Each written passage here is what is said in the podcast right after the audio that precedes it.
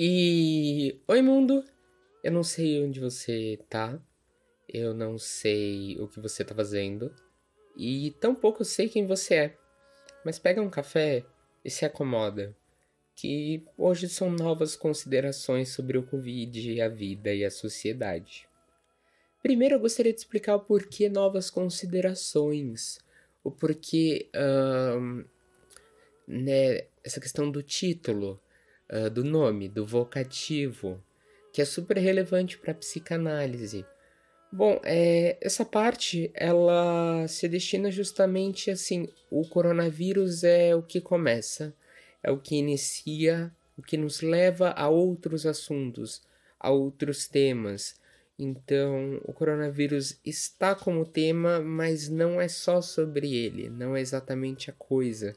É quase que como uma representação e eu acho que aí já dá para começar falando sobre a questão da, da, das menores garantias, né? Levando a uma angústia, levando a um unknown, tipo algo que não se sabe, um estranho, mas um estranho que foi trabalhado pelo Freud ali no texto de 1925, a morte, né? Desculpa, o estranho da morte, trabalhado no texto de 1925, o estranho, o inquietante, que é essa coisa que todo mundo sabe, todo mundo tem ciência em alguma medida que do pó nós viemos e ao pó nós voltaremos, mas nós uh, negamos isso, né? Nós uh, estamos numa posição de negativa.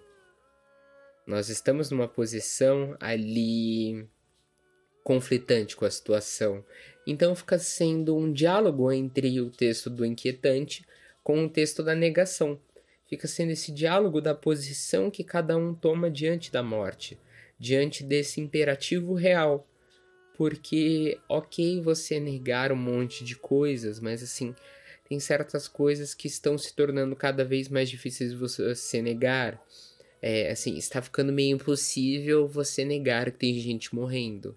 E se tem gente morrendo, talvez eu me dê conta que eu também posso morrer. E ali a gente tem a angústia o desamparo levantado uh, na convocação de um líder. Essa questão mesmo religiosa, essa questão não religiosa, essa questão presidencialista, né, eh, de um imperativo uh, que tem ali uma posição de, de sentido, de norte, de referencial né? Dessa coisa que justamente pode levar a algo, levar a uma saída possível. A questão do desamparo ela aparece justamente no momento que o sujeito não tem onde se referenciar, aonde ele vê, aonde ele busca uh, imaginariamente, simbólico, mas do ponto de vista ok, né, estou protegido. Isso diz um pouco também sobre as religiões, as religiões estarem ali muito presentes né, no discurso.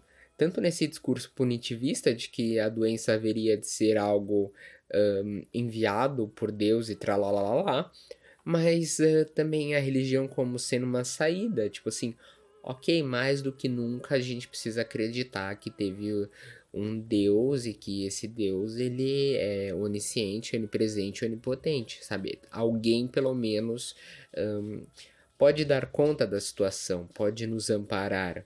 Alguém pode justamente ir e um, nos convocar, nos levar a outra cena, uma cena que não só destruição.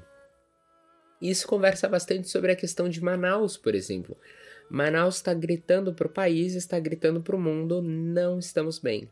No sentido de que Manaus ali a gente está tendo aquela questão do enterro coletivo, a gente está tendo aquela coisa de assim: ok, não tem ninguém olhando pela gente, fudeu.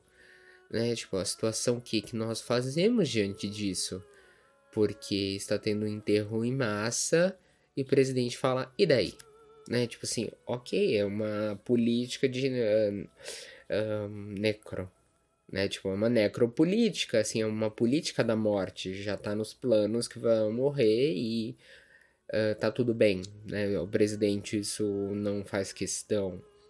E o desamparo mesmo que se agrava à medida que, por exemplo, o ministro da Saúde sai. Esse desamparo que se agrava quando se tem um novo ministro da saúde, mas se vê que ele não entende muito bem ou não quer entender muito bem sobre nada. E aí, nos últimos dias, a gente ainda teve ali uma das últimas. Um, nos últimos abalos que a gente pode considerar é, no imaginário, que é a saída do ex-ministro Sérgio Moro que para aqueles que acreditavam que ele era a salvação, que ele era o caminho da luz, bom, agora não tem nem mais ele.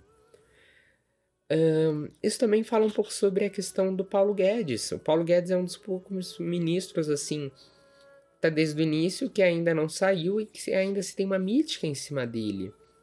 Essa mítica mesmo do capital enquanto sendo um deus, né? Uh, ali dos carreatistas, desses pessoas pessoas, desses, uh, desses seres muito únicos que saem em seus carros um, gritando que o Brasil não pode parar, que tem que voltar ao trabalho. E é interessante notar que ele é extremamente de um lado perverso, porque essas pessoas não são exatamente as pessoas que vão estar no metrô todos os dias. Não são exatamente as pessoas que vão estar no ônibus todos os dias.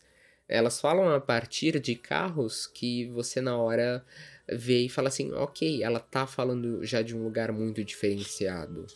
É, tipo, o dono do madeiro, ok, vão morrer 7 mil pessoas, mas bom, eu preciso vender hambúrguer. É ali uma questão de como se o dinheiro, o capital, né, como se Paulo Guedes, o neoliberalismo fosse salvar. Como se o dinheiro operasse mesmo nesse lugar de Deus, nesse lugar de Pai Supremo, esse lugar de que vai dar conta de, e isso é muito interessante porque agora o mundo também começa a olhar para cá. Começa a olhar justamente no sentido de mais que porra está acontecendo no Brasil. É, fomos um dos últimos lugares do planeta a receber o coronavírus e a gente deixou ele entrar com tudo. E ainda está tendo uma série de outros fatores no meio disso. Outro fator que é super importante para essa conversa é a questão ali dos testes. Se os testes seriam, como disse o Mandetta, uh, uma luz, né? Seria uma lanterna que dá uma luz, a quantidade de testes que a gente está realizando é mais ou menos uma vela. Um, assim, estamos desamparados, né? No sentido de que estamos andando sem saber muito bem qual é o cenário. Onde tem buraco, onde precisa de mais ajuda. E Manaus, por exemplo, seria um exemplo no sentido de que ali é a última coisa. A gente tá vendo só o final, a gente já tá no problema dos enterros, de não ter mais onde enterrar.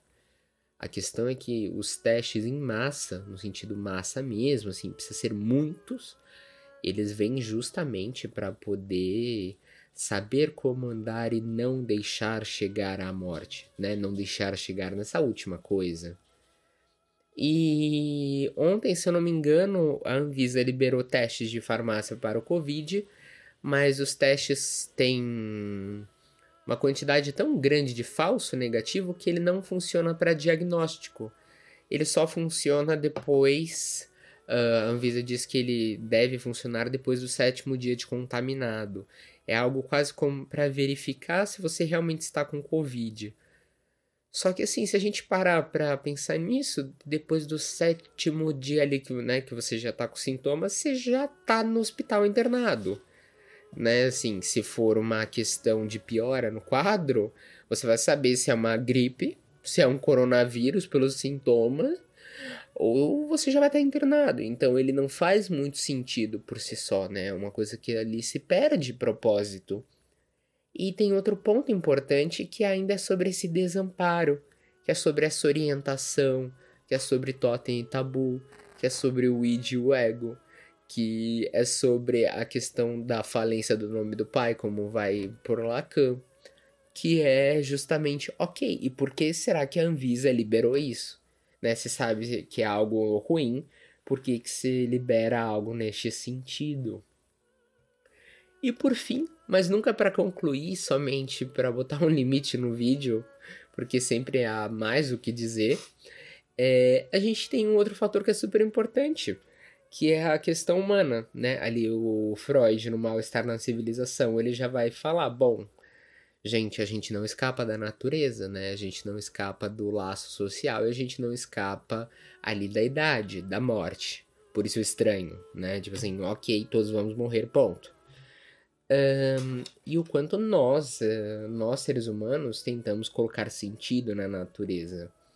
E o quanto nós do século XXI, nós aqui de 2020, estávamos num funcionamento ilusório, um funcionamento ali que não é real, justamente de que podíamos controlar a natureza. Né? Temos a nossa tecnologia, temos o nosso dinheiro, estamos unidos, somos globalizados, eh, nós nos comunicamos muito, logo não tem algo que vá nos fazer mal.